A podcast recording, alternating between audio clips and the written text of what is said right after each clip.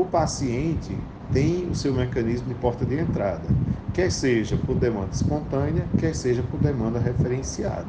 Então, esse paciente, se ele vai por demanda espontânea, ele pode ser atendido pelo psicólogo ou pelo enfermeiro.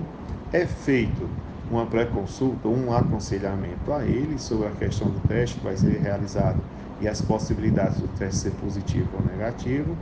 Ele realiza o exame. Após a realização do exame, se for positivo, tem um direcionamento.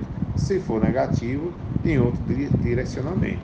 Então, consiste no apoio psicológico, de enfermagem e no apoio do tratamento, caso haja necessidade. Além disso, alguns serviços oferecem também a rede de assistência para as necessidades, como doação de cesta básica.